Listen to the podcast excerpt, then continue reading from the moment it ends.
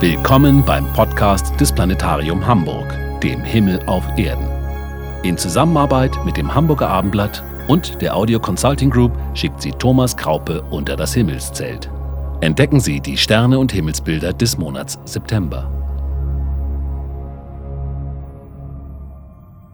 Am 22. September um 21.21 Uhr .21 mitteleuropäischer Sommerzeit erreicht die Sonne den Herbstpunkt.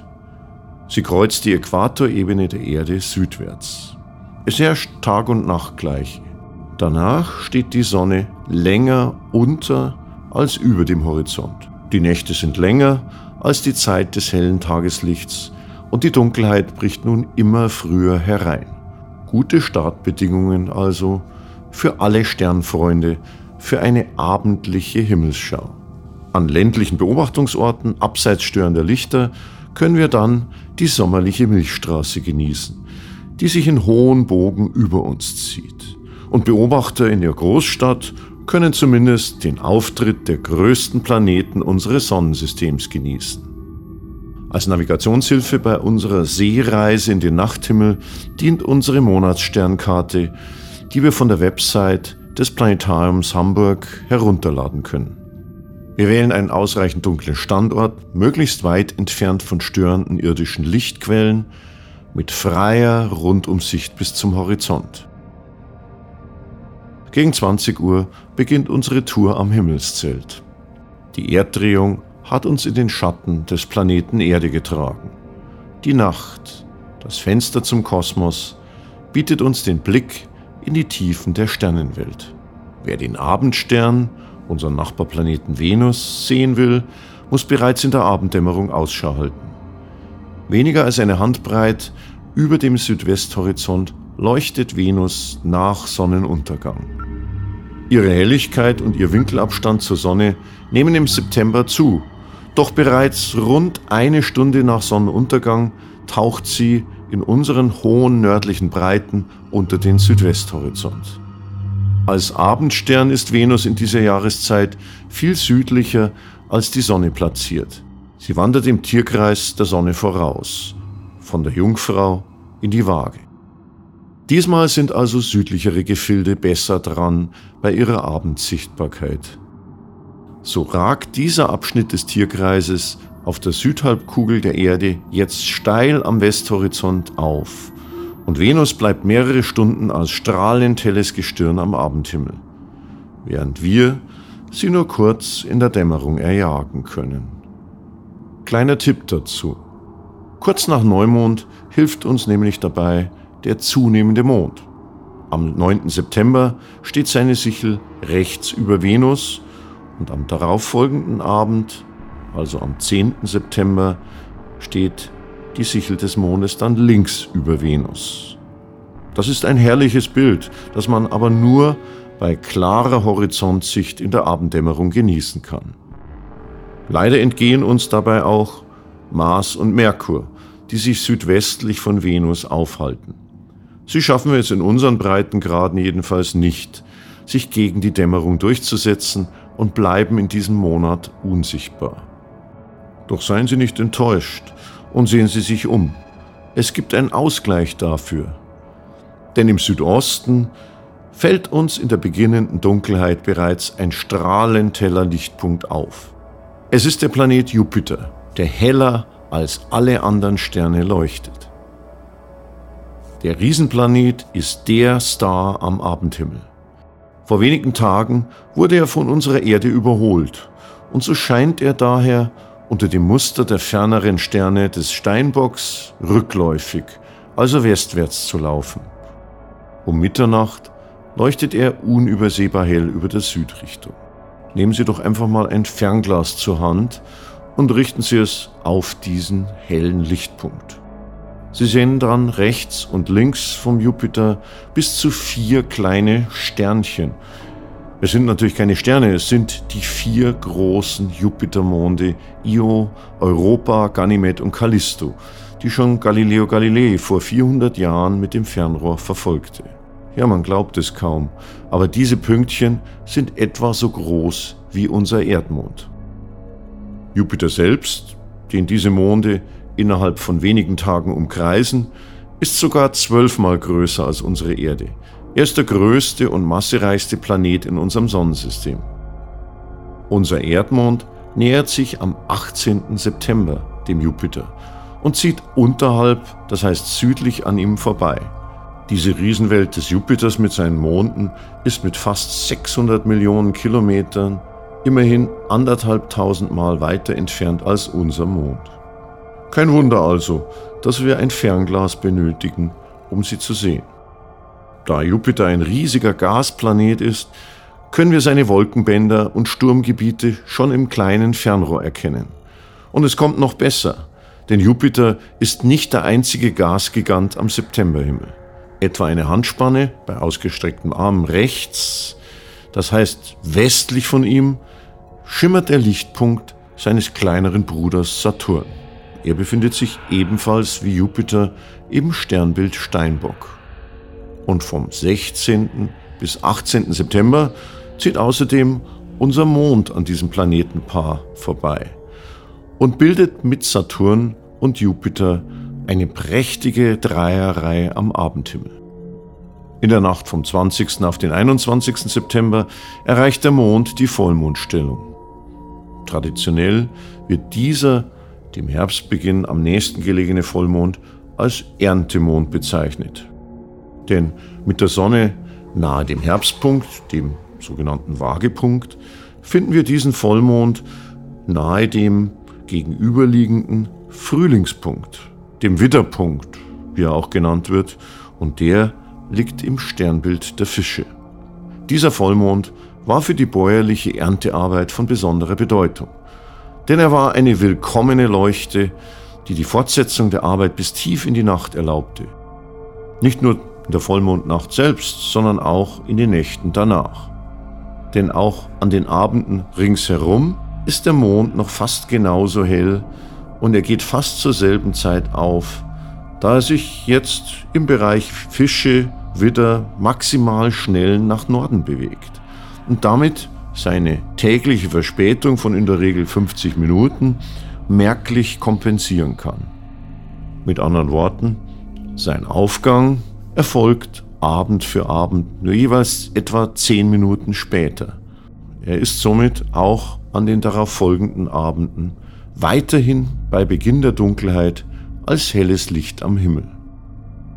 Rings um Jupiter und Saturn liegen Sternbilder, die man vielleicht eher dem Meer als dem Himmel zuordnen würde. Der ganze Südosten wird von einer Art himmlischen Aquarium ausgefüllt. Zunächst stoßen wir horizontnah im Süden auf den bereits erwähnten Steinbock, der ursprünglich als Wesen halb Fisch, halb Fleisch, nämlich eben als Ziegenfisch bezeichnet wurde.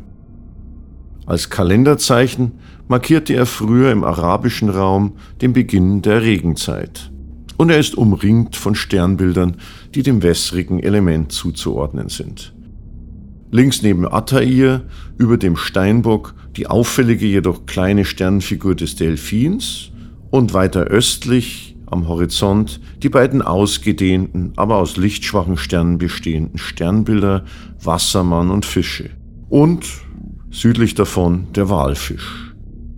Aus diesem himmlischen Ozean scheint auch noch das sagenhafte geflügelte Pferd Pegasus zu springen, dessen drei helleste Sterne zusammen mit dem hellsten Stern der Andromeda das Herbstviereck bilden. Fast wie eine überdimensionale Vorfahrtstafel steht das Sternenquadrat abends über dem Südosthorizont.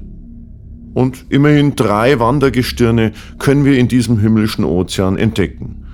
Neptun, Jupiter und Saturn. Neptun wurde ja auch passend nach dem griechischen Gott des Meeres benannt. Und dieser ferne Planet unseres Sonnensystems bewegt sich durch das Sternbild Wassermann, ganz passend in diesem Jahr, und gelangt am 14. September in Opposition zur Sonne.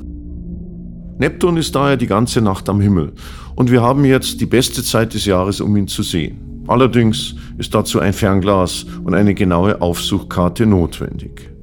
Tatsächlich ist Neptun ein Eisgigant, viermal größer als unsere Erde, der am Rande der Finsternis alle 165 Jahre um die Sonne zieht. Mit 4,3 Milliarden Kilometer ist Neptun rund dreimal so weit von uns entfernt wie Saturn, den wir mit bloßem Auge ja erkennen können. Und Neptun ist so weit draußen, dass das an seiner Wolkenhülle reflektierte Sonnenlicht bereits vier Stunden zur Erde benötigt. Hoch über Saturn und Jupiter fällt uns ein riesiges gleichschenkliges Dreieck aus hellen Sternen auf.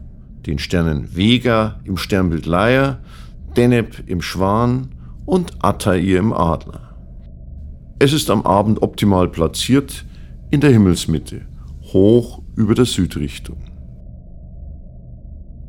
Vega und Deneb sind die beiden nördlichsten Sterne des Sommerdreiecks.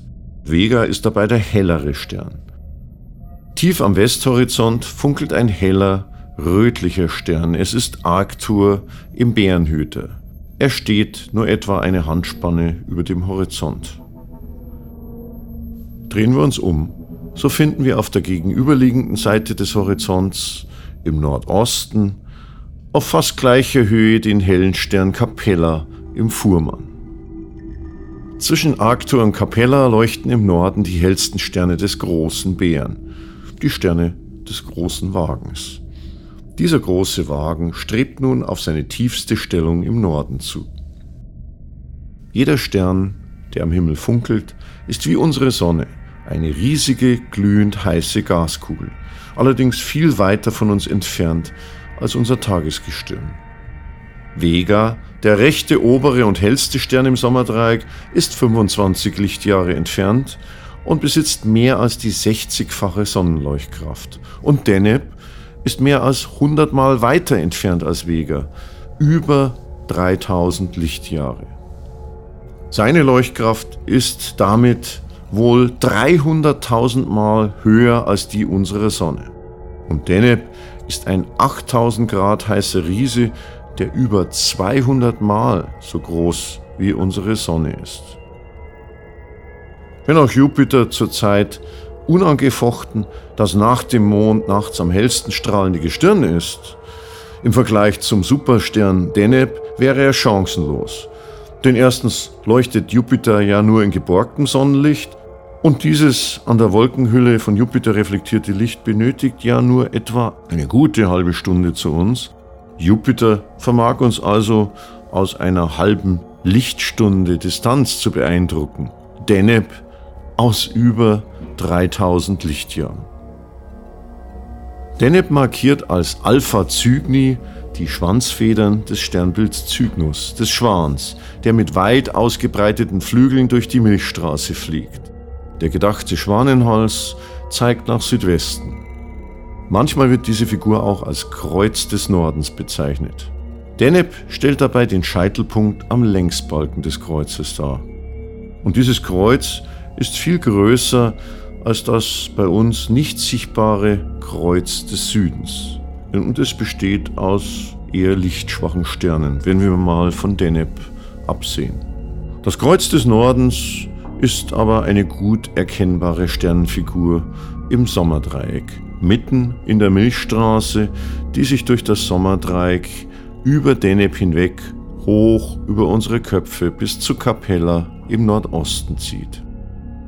Allerdings zeigt es sich nur unter besten Sichtbedingungen eben abseits störender Lichter der Großstadt.